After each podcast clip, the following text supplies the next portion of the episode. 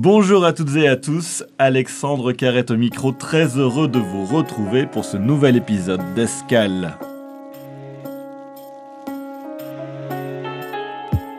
Le monde assiste à un recul des droits des femmes, c'est ce qu'a déclaré Andrea Ori, un représentant du Haut Commissariat aux droits de l'homme lors de l'ouverture de la session du Comité pour l'élimination de la discrimination à l'égard des femmes, plus connu sous son acronyme anglais SIDO. Par ailleurs, que ce soit à Gaza, en Ukraine ou au Soudan, le constat est toujours le même. Ce sont les femmes et les enfants les premières victimes des conflits. Nicole Hamlin est experte au sein du SIDO et présidente du groupe de travail du Comité sur la représentation égale et inclusive des femmes dans les systèmes de prise de décision. Elle se bat justement depuis des années pour une représentation égale des hommes et des femmes dans tous les organes de prise de décision et notamment au sein de ceux qui traitent des questions essentielles liées à la paix et la sécurité. Nicolas Hamelin est en studio avec nous pour évoquer toutes ces questions. C'est notre invité cette semaine. Nicolas Hamelin, bonjour. Bonjour. Et un grand merci de, revenir dans nos studios hein, pour évoquer cette nouvelle session euh, du comité SIDO. Alors, lors de l'ouverture hein, justement de cette session, un représentant du Haut Commissariat aux droits de l'homme a indiqué que le monde assiste à un recul des droits des femmes. C'est aussi votre point de vue? Il y a deux choses importantes. C'est d'une part que le progrès n'est plus garanti et que d'autre part, il n'est pas inéluctable. C'est-à-dire que nous devons faire de l'innovation politique. Nous devons euh, être très présents sur la scène internationale pour rappeler qu'il n'y a aucune chance de voir aucun des objectifs de développement durable mis en œuvre sans un effort, je dirais même un, sursaut majeur dans le domaine de, l'égalité et de la parité. Et, c'est pourquoi nous travaillons aussi sur de nouveaux sujets et une nouvelle façon aussi euh, de, suggérer aux États une étape décisive qui fera la différence en matière de paix, de développement durable et de justice. Oui, alors c'est aussi l'idée de, cette nouvelle observation générale sur laquelle vous travaillez, sur euh, cette parité homme-femme, notamment dans toutes les prises de décision. Là, c'est une révolution. L'idée est de faire de la parité une norme universelle, c'est-à-dire de changer le modèle. Il est important que ce ne soit plus les femmes qui s'adaptent à un système, mais que ce soit le système qui s'adapte, je dirais, à une vision totalement moderne et juste de l'équilibre entre les hommes et les femmes dans les systèmes de décision publics et privés. Aujourd'hui, nous constatons avec euh, l'Union interparlementaire qu'il y a à peu près 25 ou 26% de femmes parlementaires dans le monde. C'est extraordinairement peu et c'est totalement contre-productif car il n'y a aujourd'hui euh, pas une meilleure solution que de mobiliser l'intelligence du monde et de faire en sorte que sur les défis modernes, contemporains, la pauvreté, les nouvelles inégalités, mais aussi euh, le changement climatique, les migrations, euh, la transition digitale, nous ayons une vision paritaire et inclusive. Et c'est ça l'objet de cette euh, recommandation générale. Je crois qu'elle peut changer fondamentalement et structurellement le monde. Notamment dans toutes les, questions liées à la paix aussi, on le voit aujourd'hui avec des nouveaux conflits qui émergent, euh, les femmes ne sont pas assez présentes dans toutes ces résolutions de paix. Mais c'est peu de le dire. Je, je suis même souvent indignée quand je vois que les femmes sont les premières victimes de tous les conflits alors qu'elles sont les premières forces de paix. Quand comprendrons-nous qu'il y a aujourd'hui une capacité pour les femmes d'être, je dirais, les plus belles et les meilleures actrices dans la prévention des conflits, autant que dans la reconstruction.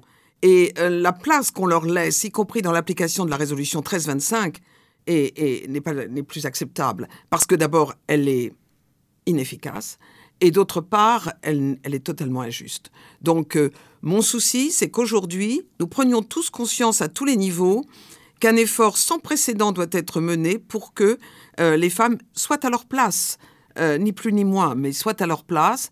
Il n'est pas normal que les conflits actuels, en effet, démontrent une fois de plus qu'elles sont avec les enfants toujours les, non seulement les premières victimes, mais souvent les cibles et nous l'avons noté dans les récents conflits.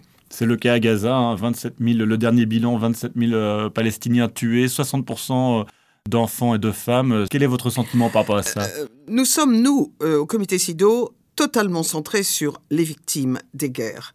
Quelles qu'elles soient et quels que soient les événements, nous avons été également très émus par ce qui s'est passé en Israël et nous sommes extrêmement déterminés à, à faire en sorte qu'en prenant plus de part à la conduite des affaires politiques, euh, les femmes puissent aussi donner leur vision des choses. Je ne dis pas qu'il y a une différence totale entre les hommes et les femmes, mais avoir cet équilibre nous permettrait sans doute d'éviter des situations aussi tragiques en 2023 et 2024, euh, situations que nous pensions révolues, et y compris aux portes de l'Europe, ce qui me paraît aujourd'hui euh, euh, être un signal d'alarme très fort. Et, je le dis parce que nous le vivons, nous allons avoir une année dédiée à la paix, notamment en France avec la célébration du, du débarquement de 1944, nous avions pensé que ce type de guerre était totalement derrière nous.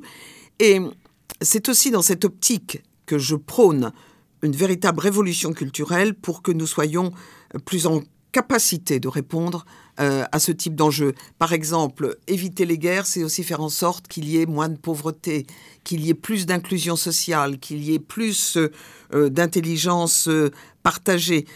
je ne vois pas de progrès fondamentaux il y a certainement de, il y a de très bons exemples, mais il n'y a pas globalement un progrès marquant. C'est pourquoi cette recommandation générale, qui est actuellement soutenue par 55 pays, ce qui n'est pas rien, et me paraît être une réponse, en tout cas euh, un début de solution.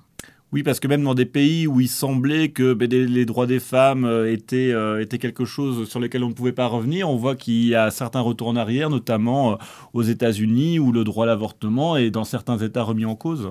Oui, vous avez complètement raison, et c'est absolument scandaleux, parce que les droits des femmes, d'abord, ne sont pas assez consolidés pour résister aux crises, aux changements, mais plus encore, ils sont totalement liés aux évolutions politiques et aux changements politiques. Mais c'est absolument inacceptable. Les droits des femmes sont des droits fondamentaux et c'est pourquoi leur inscription dans la Constitution, euh, et notamment en termes, par exemple, de, parité. Comme c'est le cas en France. Euh, alors, comme c'est le cas en France, et ce que je porte aussi plus généralement, permettrait d'ancrer cette euh, reconnaissance, et je le dis avec une certaine gravité, et non pas d'en faire une variable d'ajustement car au fond, euh, c'est vraiment jouer avec la vie des femmes. Et on voit effectivement dans certains pays des femmes qui avaient des droits, et pour ne pas parler de l'Afghanistan, euh, qui, est, euh, je dirais, une, forme de caricature de cette privation de, droits, mais dans certains pays plus proches de nous, nous voyons bien des, des évolutions qui sont extraordinairement qui, ne sont pas dignes, hein, je dirais, des, de grands pays ou de pays développés, ou même de pays qui ont réalisé des efforts jusqu'à présent tout à fait euh, notables. Donc ce n'est pas une question d'ailleurs liée au développement, c'est ça qui est intéressant de noter, c'est une question liée aujourd'hui à, peut-être un retour à certaines idéologies. Et euh, c'est pourquoi je souhaite que nous encrions beaucoup plus les droits fondamentaux dans les lois fondamentales. Vous évoquez la, la caricature de, l'Afghanistan. C'est un pays dans lequel le comité ben, s'est beaucoup impliqué dans, dans, dans, la défense des droits des femmes. Quelle est aujourd'hui la situation de ces femmes dans, dans le pays? Est-ce que vous, ça s'est amélioré ou bien au contraire, est-ce que euh, la situation est plus terrible qu'avant? Non, je ne vois pas d'amélioration. Nous sommes toujours extrêmement focalisés sur ce pays. Nous ne lâchons rien parce que nous considérons que c'est un symbole euh, d'une confiscation absolue euh, des droits des femmes, et plus encore d'une ségrégation. Nous parlons même de gender apartheid. Car à partir du moment où les femmes sont effacées de, l'espace public et euh, n'ont plus droit à l'éducation, je, crois que nous sommes vraiment dans la, dans la pire situation, surtout pour des jeunes femmes que nous avons, je dirais, entre guillemets, élevées dans la liberté, parce que cette génération qui a aujourd'hui entre 20 et 25 ans accru véritablement aux valeurs d'égalité et de liberté. Et ce retour en arrière d'une brutalité et d'une violence euh, euh, sans commune mesure euh, nous mobilise, bien sûr. Alors, nous allons d'ailleurs joindre nos efforts sur la condamnation à nouveau des autorités de facto vis-à-vis de l'interdiction de, la liberté de, de, vêtements et plus encore des punitions ou des arrestations euh, qui sont liées au fait que euh, la burqa n'est pas portée euh, comme elle le devrait, ce qui est une marque supplémentaire de cette évolution. Et je pense que l'Afghanistan doit rester au cœur de nos préoccupations internationales parce que nous ne pouvons pas laisser un pays dans ce non-droit. Et nous voyons bien d'ailleurs que lorsque il y a une forme de d'extrémisme qui s'instaure, ce sont immédiatement les droits des femmes qui en souffrent. Et il y a une sorte de corrélation extrêmement euh, préoccupante à cet égard, parce que nous le voyons aussi dans des domaines, je dirais, plus comment dirais-je, plus, démocratiques, ou en tout cas euh, qui donnent le sentiment de l'être, lorsqu'il y a un durcissement, ou dans ce qu'on appelle les démocraties libérales, nous voyons bien aussi immédiatement que ce sont les droits des femmes qui sont touchés. Donc euh, euh, il est plus que jamais nécessaire de faire des femmes des décideurs et deuxièmement d'inscrire leurs droits dans les constitutions. C'est ça qui est, qui est, intéressant avec les, travaux du comité, c'est que vous avez, vous examiné tous les pays qui ont ratifié euh, la convention, donc même des pays que vous dites démocratiques ou libéraux, etc., qui, qui a priori n'est pas de problème. Vous, avez été, euh, vous avez été rapporteur pour, pour l'examen de l'Italie lors de cette session. Bien même l'Italie, bien elle a des choses à améliorer dans, dans, le domaine des droits des femmes. Tous les pays doivent, ont des choses à faire. Personne n'est parfait, c'est le cas de le dire. C'est vrai. Euh, L'Italie, comme la France, comme tous les pays européens et tous les pays du monde aucun, je crois, ne peut dire qu'il euh, a accompli euh, ses responsabilités. Ce que nous avons euh, fait valoir pour l'Italie, mais cela vaut pour les autres pays, c'est la redevabilité. Un pays est redevable des droits des femmes à tous les niveaux. Et je dirais que quand on est une grande économie mondiale et un pays développé, on a encore plus de responsabilités. Et euh, l'Italie euh, est arrivée avec vraiment une très belle et une très grande délégation, avec une volonté affirmée. Mais il est vrai que euh, j'ai beaucoup insisté sur le lien entre la progression des droits des femmes, et notamment dans des secteurs où elles sont trop peu nombreuses encore, comme l'emploi. parce qu'aujourd'hui, lorsqu'une femme a une autonomie économique, qu'elle se sent libre, elle peut avoir des enfants, elle peut faire des choix en toute responsabilité.